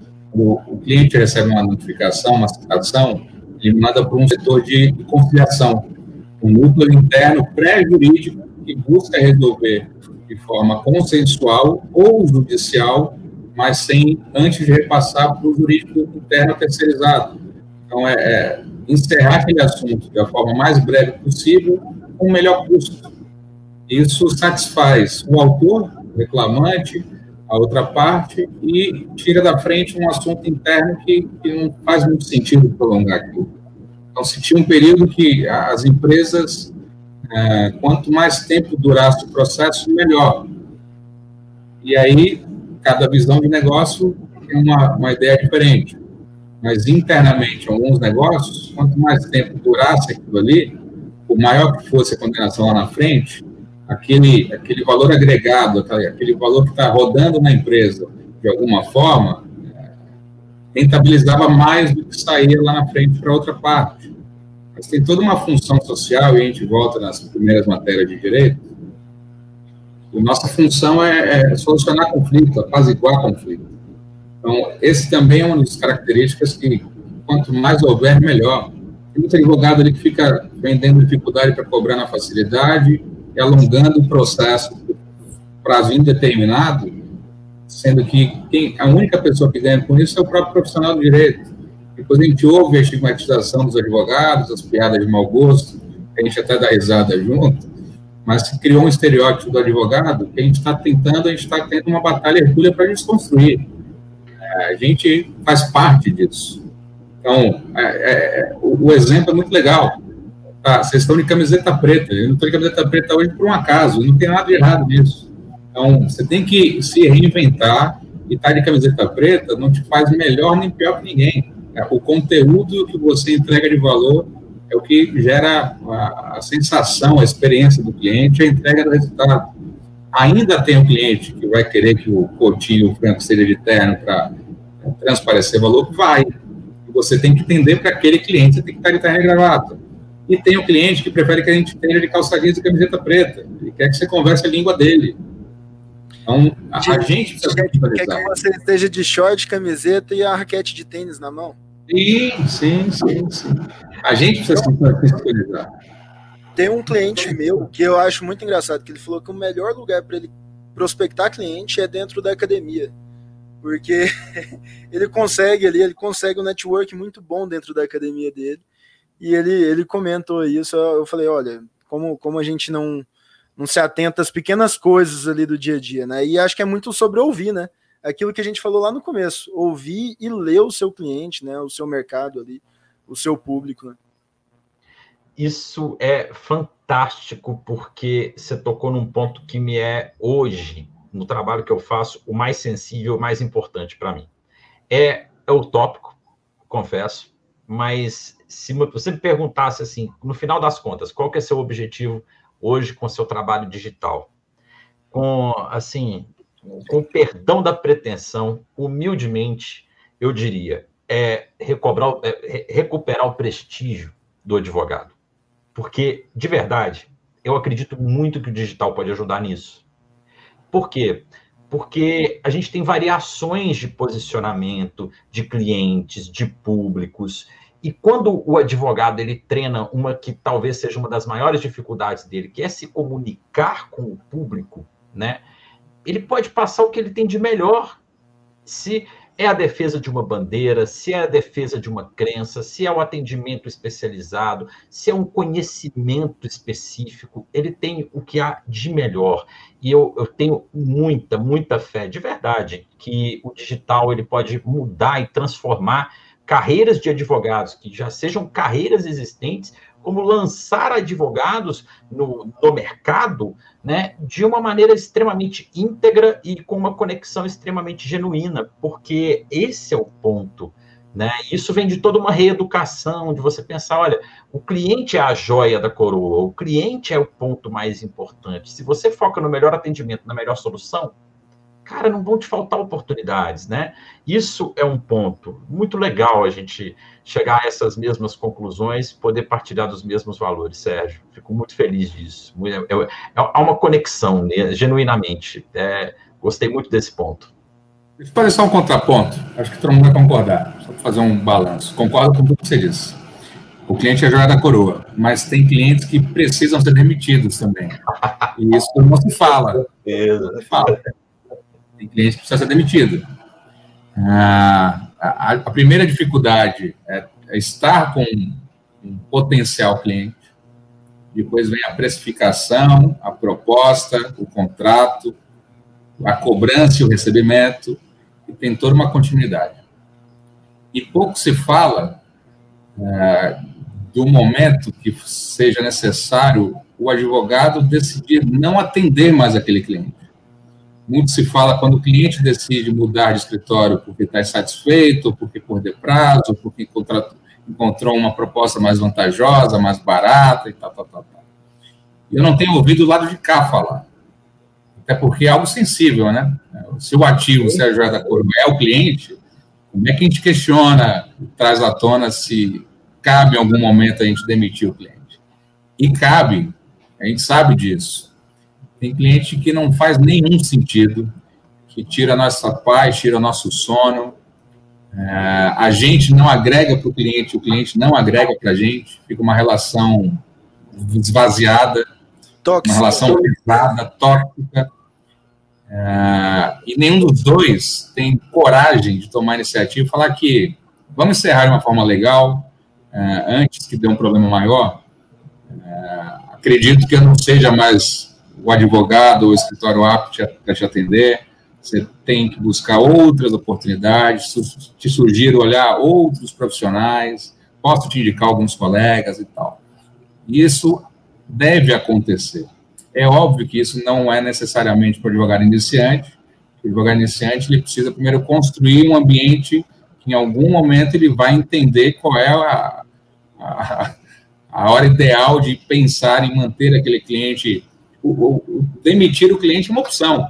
Sim. Mas é discutir a relação. Falar, vamos sentar aqui. Tá legal para você, tá legal para mim, a gente precisa reajustar, a gente precisa aumentar a carteira, diminuir a carteira, te atendo bem nesse assunto, não te atendo bem naquele. É, ter, ter, essa transparência falta. E, e, a gente sabe como prestador de serviço, quando o trabalho é bem prestado, a gente sabe quando não é. E ao invés de esperar o cliente sinalizar isso, é, é o que o, o Franco falou agora há pouco. Você disse na entrevista de estágio, eu não sei fazer, isso é bom para quem ouve. O cara fala, pô, legal, o cara não sabe fazer, vai me dar trabalho para ensinar, mas eu prefiro ele que me diz que não sabe fazer. Quando você fala para o cliente, ó, esse trabalho meu aqui não está legal, quer continuar? Você dá o direito dele decidir, você tem um tempo de maturação e melhorar, ou ele falar, legal, gostei de ter dito que não está funcionando, este assunto eu vou migrar e vou te dar mais do que está legal pelo teu grau de transparência e sinceridade comigo. Ou vamos encerrar agora essa parceria e deixar as portas abertas, porque você me mostrou que não está funcionando para os dois ou para você. Então tem que ser uma relação sadia, relação de prestação de serviço continuada, de confiança, tem que ser saudável para os dois. E tão importante, tão difícil quanto trazer o cliente é manter o cliente.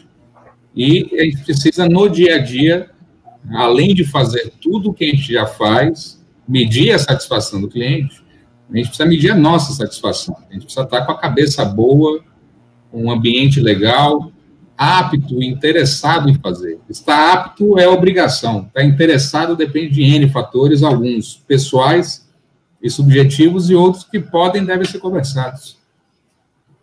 Perfeito.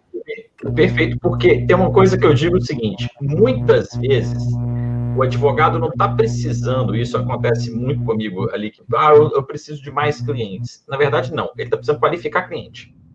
Ele está precisando colocar uma peneirinha, peneirar, separar joio do trigo, porque às vezes ele vai ter mais, menos trabalho e vai ganhar mais dinheiro e ele está precisando, muitas vezes, enxugar cliente. Ele está precisando dar uma torcida no pano, assim, ó, tirar o excesso, porque eu, eu, vivi isso no meu primeiro escritório, Sérgio. Meu primeiro escritório, a gente, eu falo que ele, foi, ele não foi um primeiro escritório, ele foi uma aventura. Na verdade, foi uma loucura.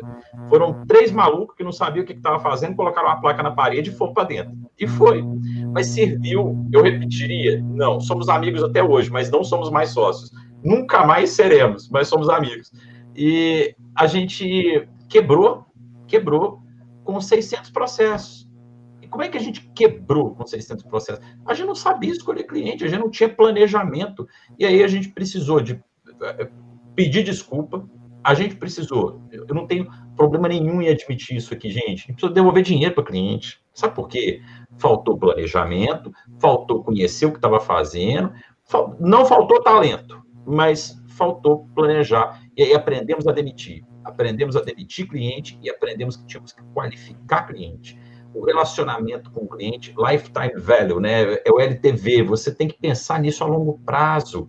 Ele entrou, não acabou, não. Ele entrou, é aí que começa. Porque começa uma relação de entrega, uma relação de confiança, e que a qualquer momento você está livre para falar assim: ixi, azedou, não dá para mim.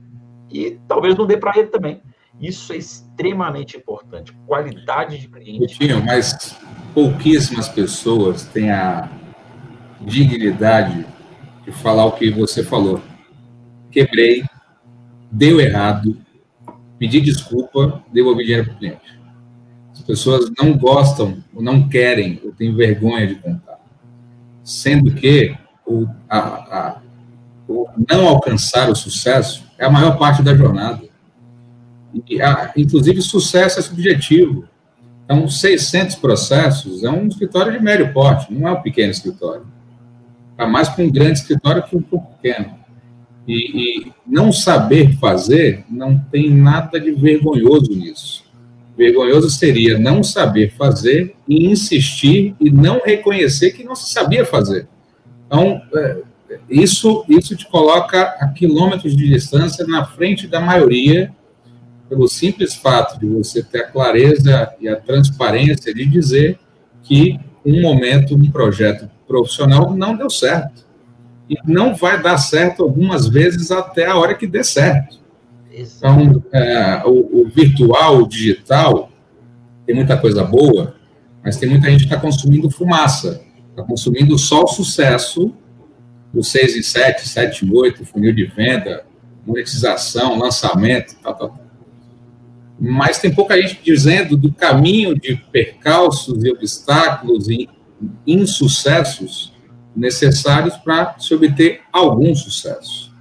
Sucesso para alguns é só o dinheiro, sucesso para outros não passa pelo dinheiro, mas querem um reconhecimento de social e de repercussão. Uh, para outros é ter tempo livre para estar em casa com pouco dinheiro e sem, sem reconhecimento social nenhum. Tem, tem, tem uma, um, um leque grande de possibilidades de sucesso. E, de novo, não tem receita de bolo, não tem certo, não tem errado.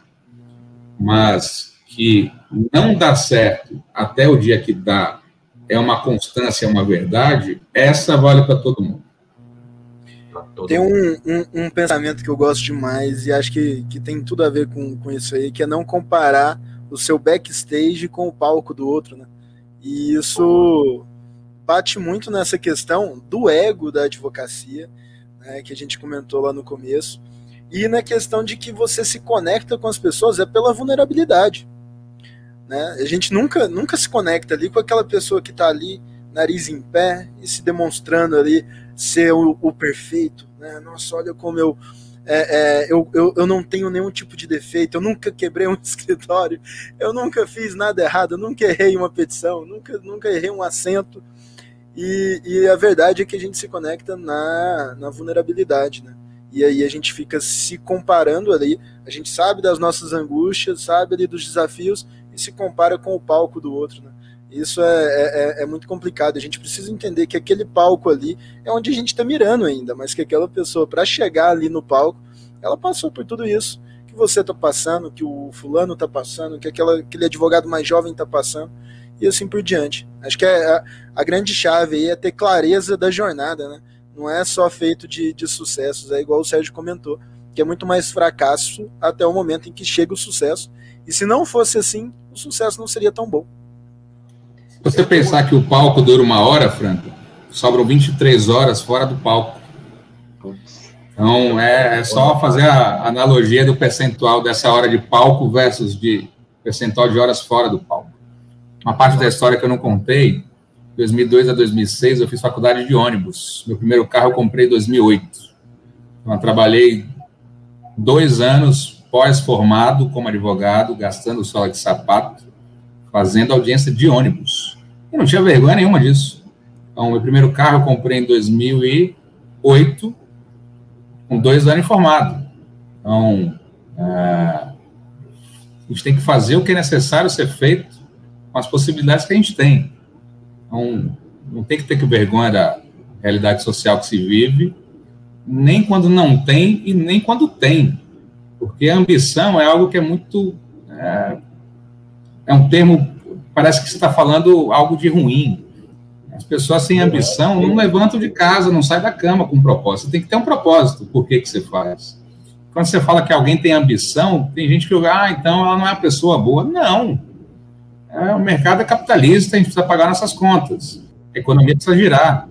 Então, é, não ter ambição, ou se dizer uma pessoa não ambiciosa, ou não é uma verdade, que não é algo legal, ou é uma pessoa sem propósito, que também não é algo legal. Então, as histórias de dificuldade precisam ser contadas, as histórias de superação e de sucesso devem ser contadas. Eu tenho uma coisa, eu, vi uma frase também para citar, da, apesar de, de, de, ser de uma pessoa que eu não, não curto muito, mas enfim, não vou citar os nomes, evidentemente, mas olha que, que legal, eu achei a frase muito legal. Eu respeito quem tem resultado, e resultado é positivo e negativo. Então, quem tem resultado negativo tá valendo também, a gente aprende com ele. Quem tem positivo, a gente aprende também. Né? Tem o, o meu sucesso do, do, Flávio Augusto, pode ter o meu fracasso, é bem quisto também, porque, por que não? Olha, eu fracassei aqui, eu errei aqui, eu caí aqui. Não caia, não faça como eu. Cara, o ruim é quando se consome, quando se consome só um dos extremos, é ruim. Quem lê só livro de fracasso vai se apegar nisso aqui e não sai do lugar. Quem lê só o de sucesso, se apega aquilo ali também não sai do lugar a, a, a gente precisa ser realista, precisa entender, ouvir os caminhos que foram percorridos, uh, construir o seu, porque, apesar de não se reinventar a roda, você não vai percorrer o mesmo caminho exatamente igual como já foi percorrido. É, é tentar minimizar os erros cometidos, mas você vai errar, se não errar, não aprende. É, e entender qual que é o seu propósito, por que, que você faz as coisas. E se a resposta for eu faço pelo dinheiro, não funciona para mim. A parte financeira é resultado. É óbvio que ela é necessária, ela é importante, ela é ela é que paga nossas contas e nos mantém ativos para trabalhar. Então, a rentabilização é um dos vieses e é uma das consequências. Se você mirar exclusivamente no dinheiro, você pode fazer algumas coisas que você não faria se não fosse pensando exclusivamente no dinheiro. Então, uh, entender qual que é seu propósito e construir o seu caminho é, é, algo também que não é fácil. Então, a gente tem visto muita gente reclamando da vida e o período não é fácil. O pessoal está reclamando, alguns estão reclamando da vida de pijama em casa assistindo televisão. Não dá, a conta não fecha. O mundo está interconectado. Os conteúdos de maior e melhor qualidade estão gratuitos nas plataformas digital. Não consome quem não quer. Se você não tiver uma disciplina, entender quais são as habilidades necessárias e ir atrás disso, não vai entrar na cabeça por osmose. Verdade. Muito bom, é verdade. É, é, é, muito bacana porque a, a, questão do propósito às vezes não é tão clara né, no começo da jornada. Mas eu acho que também faz parte ali, né? Você tem que ter aquele, aquele fogo ali, né? Aquela, aquela, aquele friozinho na barriga quando você acorda, de nossa, eu vou fazer isso porque eu, eu almejo chegar ali. Eu, e isso pode ser várias coisas, né? Pode ser ali. E não ah, saber qual o propósito acontece, Fran. A pessoa não Sim. saber qual o propósito, não tem problema nenhum. A pessoa tá me ouvindo agora, porra, o Sérgio disse que tem que ter um propósito, eu não tenho. Não está errado, não. Calma. Não dá para você estar tá alienado, descolado do mundo, esperando que alguém te diga qual é o seu propósito. Não dá. Você precisa estar tá conversando com pessoas que você admira, buscando conteúdo, pessoa que você admira não precisa ser gente intocável do outro lado do mundo, não. É pessoas que você admira do seu bairro, do seu núcleo social, da sua família, de gente próxima que cresceu com você, ou que você tem alguma proximidade. Ah, o, o Coutinho falou disso, o Franco também, o relacionamento que a gente cria ao longo da vida você precisa se colocar para essas pessoas. Então, por vezes, você quer conversar com um executivo de uma grande companhia, é, mas você tem alguém com um exemplo de sucesso proporcionalmente tão grande quanto até maior no seu bairro. Tem um dono da padaria, o dono do mercadinho, o dono da distribuidora de água. É gente que vive de suor e lágrimas e constrói patrimônio, que vai te dar uma aula de gestão, de superação, de resiliência, de relacionamento com pessoas uh, o acesso à informação, o digital nos coloca o que entende melhor no mundo. A gente não pode desprezar o que está do nosso lado, ali embaixo do nosso nariz. Não, e, e é muito verdade, porque às vezes eles. Você vai ter esses conceitos ali com a pessoa do seu bairro, do seu núcleo ali, e ele vai vir mastigado, ele não vai vir cheio de palavras bonitinhas, cheio de, de preciosismo. Ele vai chegar para você da forma que é ali no dia a dia mesmo, né? Que a pessoa viveu ali. Então eu acho muito bacana isso. Eu falo muito sobre isso, Sérgio, que, que a gente descobre o propósito no meio da jornada. Ninguém nasce ali, ah, beleza, eu vou fazer isso porque eu nasci para isso. Você só vai entender o seu propósito a partir do momento que você expõe, que é exatamente isso que você falou, se expor ali, se mostrar, se, se, se tornar disponível né, para as pessoas. Eu, eu acho que eu acrescento aqui, Pedro, que o propósito ele pode ser mutável, não tem problema nenhum. Quando a gente pega a pirâmide de Maslow, ela é muito interessante para a gente pensar em propósito. Ela, ela coloca na base as necessidades primárias E ali no topo, o que seriam necessidades nobres, eu que estou dando esse nome aqui agora, não é esse nome que o Maslow dá, mas eu estou dando aqui por minha conta. E o que, que você vê na base? Tudo que é requisito de sobrevivência, sabe, para o ser humano. E o que, que você vê no topo? Tudo aquilo que faz a felicidade da alma, digamos assim. E olha, o, o Sérgio deu um exemplo interessante. Quando o Sérgio né, é, o, andava de ônibus, para fazer audiência, talvez o maior propósito do Sérgio era ter um carro. E observa como é que hoje o propósito daquele Sérgio que pegava ônibus é completamente diferente, nem se compara. Porque muda conforme a gente escala essa pirâmide e a gente vai vendo que, olha, hoje eu posso pensar em outras coisas eu acho que o, grande ponto, e, e, quando a gente fala em propósito, as pessoas às vezes dizem o seguinte: eu já ouvi muito isso. Eu não sei qual é o meu propósito. Bom, tudo bem, você vai encontrar um propósito. Se não tem um propósito bonito, lindo, daquele que você orgulha de colocar no peito ainda, porque você não achou, começa com um pequeno objetivo do próximo passo, porque ele já vai te guiar muito bem e o que, o, o que importa é o próximo, e o próximo, e o próximo e você não parar. Então, isso eu acho que é um, um norte. E ele vai mudando, ele vai evoluindo com o passar do tempo. Né? Eu digo, meu pai tem é, 75 anos e vacinou agora esse final de semana. E não, vacinou no, no último. E é, eu estava vendo os propósitos do meu pai hoje, aposentado, são muito diferentes dos meus. Mudou. Porque aquilo que para mim é anseio, é sede, é força motriz, poxa, para ele já nem importa mais. Para ele, o, ele tem uma horta, o propósito dele é fazer o tomate vingar. Porque enquanto aquele tomate estiver dando bicho, não. Aquele tomate tem que vingar. Né? Então, ele muda com o passar do tempo e com o caminhar da vida. Eu, se vocês me permitem, eu queria fazer uma provocação aqui. Qual que é o seu propósito hoje, Sérgio? Estava pensando em outras coisas difícil, enquanto... né? não, não, não, não, não, eu falo assim, difícil concentrar em uma frase, né? Vamos aqui para mais uma hora. Eu acho que o Coutinho vai me entender. O Flex você não tem filho ainda, né? Não. Talvez o Coutinho me entenda mais facilmente, você pode contextualizar com outras coisas. É, tem o propósito e o legado. O propósito é o porquê você faz e o legado que você deixa. É, eu tenho um filho de 5 anos, o Enzo, que, que, é um divisor de águas aí pessoal e acaba sendo profissional também. Então, o meu propósito hoje é deixar o melhor legado para o Enzo.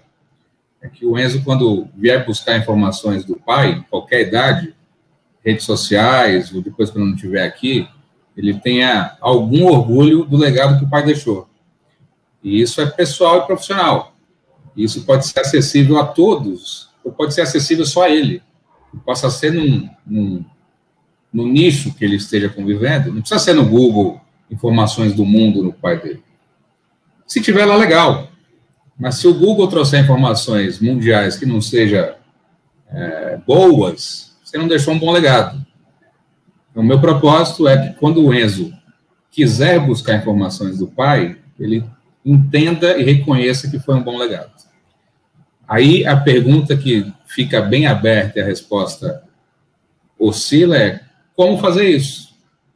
Então, o que que fará o Enzo é, ao ver uma informação sobre o pai pessoal e profissional, o faça entender que foi o bom legado? E aí tem diversas concepções. Mas é, o próprio Nelson fala isso que ele ouve da mãe. Não importa onde a jeguinha está no morro, né? já subiu bastante o morro. Não importa o momento que você está na vida. Importa quando, o momento que você está, quando você termina a sua vida. Porque a jeguinha está no meio do morro, ela pode descer o morro todo de volta. Ou pode continuar subindo. então, é verdade.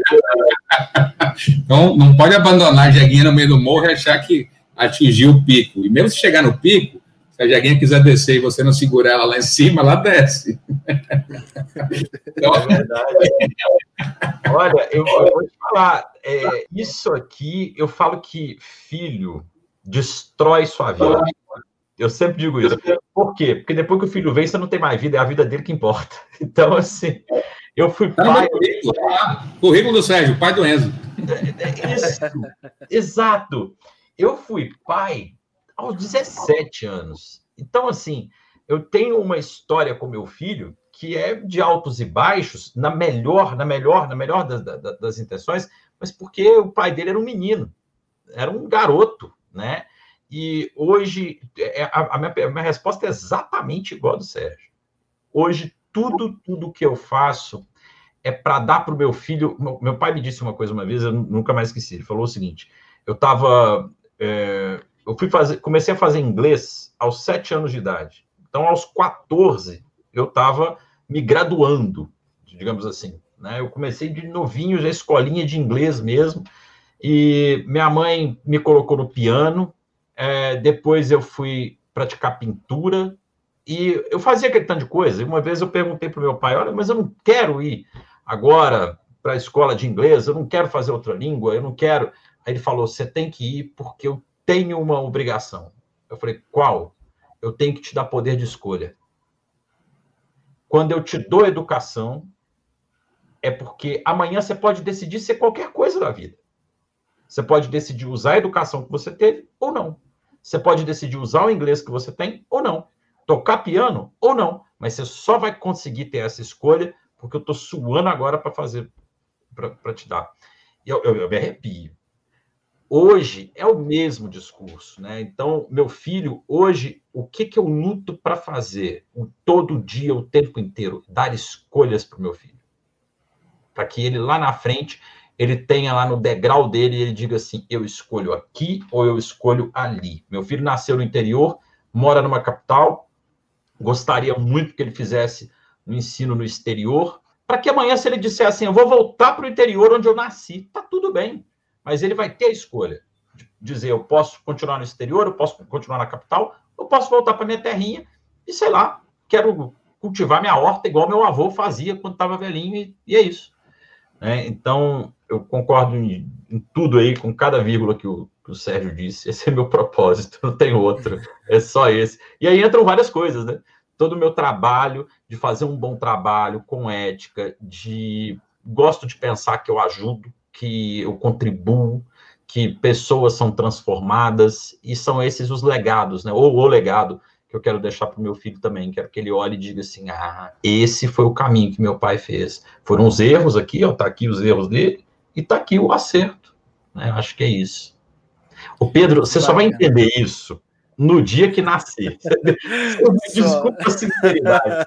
Mas isso é um negócio que não dá para passar para você, bicho. Você pode ficar imaginando aí, mas é, isso é só. Não, e qual é o seu, Branco? Qual é o seu propósito? Sérgio, o meu propósito hoje é tentar mudar a advocacia. E mudar a advocacia nesse cenário que está hoje. Né? O meu hoje ainda está muito ligado ao profissional. Né? Não é um propósito de vida, é um propósito de carreira. O de vida eu ainda não descobri. Acho que talvez quando nascer eu descubra. Mas é, é, tentar trazer também o que você comentou sobre o, o prestígio da advocacia. É, quando eu, me, eu entrei no mercado, a advocacia já não tinha todo esse prestígio, né? É, já, já existiam as piadinhas e tudo mais, mas eu tenho um, um, uma vontade muito grande de tentar dar a minha contribuição para essa mudança entre a tradicional e a nova advocacia, que seja feita de forma gradativa, de forma natural, que a, que a nova advocacia se torne a tradicional, que a tradicional se torne a nova advocacia, e que eu tenha um, um 2% ali de, de participação. Isso é, o que, isso é o que me move hoje. Eu sei que é um propósito mais ligado à carreira e eu pretendo descobrir o meu ali, o meu propósito de vida mesmo, mais para frente. Mas é bom, né? É bom a gente ter um, um porquê, né? dá um, dá um é quentinho bom. no coração, né? Por muito tempo é... eu não sabia o meu. Faz você acordar, faz você acordar, faz você vambora, vambora, vambora. É isso. Bom, pessoal, a gente já está aqui ó, com uma hora e quarenta de podcast. Isso aqui vai para o Spotify, vai para todas as redes, vai ficar aqui disponível no YouTube também. E aí eu queria que vocês falassem um pouquinho da onde que o pessoal pode, pode encontrar vocês. Pode começar, Sérgio. O pessoal te encontra ali no Instagram, o pessoal que quiser bater um papo, tirar uma dúvida. O vídeo vai ficar aqui também, então vão passar muitas pessoas por aqui. E é legal que eles possam ter um contato aí mais próximo de você. Para facilitar a comunicação, Franco, vou sugerir lá o Instagram, no arroba Vieira Sérgio, disponível integralmente para direct. Tem meu telefone celular lá WhatsApp, se preferir chamar, mas todas as informações necessárias no próprio Instagram ou de contato pessoal, estou extremamente à disposição. Inclusive, uma das coisas que eu gosto, me proponho a fazer é bater papo, trocar ideia, seja com estagiário, com acadêmico, pessoas de outras áreas, com jovens advogados, com advogados mais experientes. Então, um dos ativos que todo mundo tem igual, independentemente do que faça, onde more, 24 horas é algo que todo mundo tem em comum. O que a gente faz com o nosso tempo que nos difere dos demais. Então, estar disponível, ter pessoas disponíveis para nos ouvir e agregar tem sido um diferencial é, muito importante na, na minha caminhada e é algo que eu me disponho, me proponho a fazer sempre que alguém me pede alguma, algum aconselhamento, alguma palavra, o maior que seja a responsabilidade de aconselhar quem quer que seja, de menos idade ou maior idade. Mas se alguém está buscando em você é, uma palavra de orientação, é, nada mais justo e reconfortante, inclusive, de exercê-la e também ter os momentos de humildade de, de buscar aconselhamento e orientação e conselho porque ninguém é dono da verdade e, e vez ou outra, ou constantemente, é importante você olhar fora da casinha, estar fora do quadrado, fora da caixa e buscar de outras pessoas, de outras áreas, e da sua área, inclusive, uma opinião diversa que a sua, um contraponto, porque para falar o que a gente tem, quer ouvir tem uma fila, né? Mas o diferencial ali, o divisor de águas, é aquela aquela colocação que dá uma balançada, te deixa meio chateado na hora, mas depois quando você reflete e filtra aquilo ali, é, você percebe que faz muito sentido. Bacana demais. Ó, deixa a minha. Deixa... É, é seguinte, pessoal, pedrocoutinho.adv é aí o meu Instagram. Fiquem à vontade também quem quiser me seguir, sigam todos nós aqui, será um prazer recebê-los. E eu quero agradecer mais uma vez ao Sérgio pelo papo maravilhoso, pela troca de ideias, pela conexão, pela disponibilidade, pelo conteúdo, pelos ensinamentos. Foi muito legal. Foi uma hora e quarenta aqui que eu não vi passando. Eu olhei para o relógio aqui, assustei. Muito obrigado mesmo. E ao Franco também, muito obrigado, Franco. E seguimos todos aqui com essa missão de contribuir com nossa classe, com nossos colegas, né? E sempre disponíveis. Também estou à disposição de todos. Obrigadão. Então é isso, galera. Ó, tamo junto. Aqui também está o meu Instagram, Marketing Franco. É... Tô aí nessa luta de dar os meus dois Pegou o nome. Você pegou o nome, eu falei que era o marketing mais franco que tinha, ele pegou o nome, olha aí, você pegou, Pedro, você pegou. Já tava, já, já tava. Você acha sei. que eu já não tinha sacado essa? Há muito tempo. Mas é isso, o pessoal que tiver aí no vídeo, que tiver vendo isso em outro momento, siga a gente lá no Instagram, lá o podcast, lá o ponto podcast, dá um joinha aqui no vídeo e compartilha com a galera, porque teve muito conteúdo bacana aqui que a gente precisa compartilhar. Né? A ideia é que essa mensagem chegue ao maior número de pessoas possível, ao maior número de advogados, advogadas, estudantes de direito, estagiários, para que a gente consiga seguir nesse caminho aí de, de mudar a advocacia. É isso então, pessoal. Vou encerrar aqui. Obrigadão, galera. Tchau, tchau. Valeu.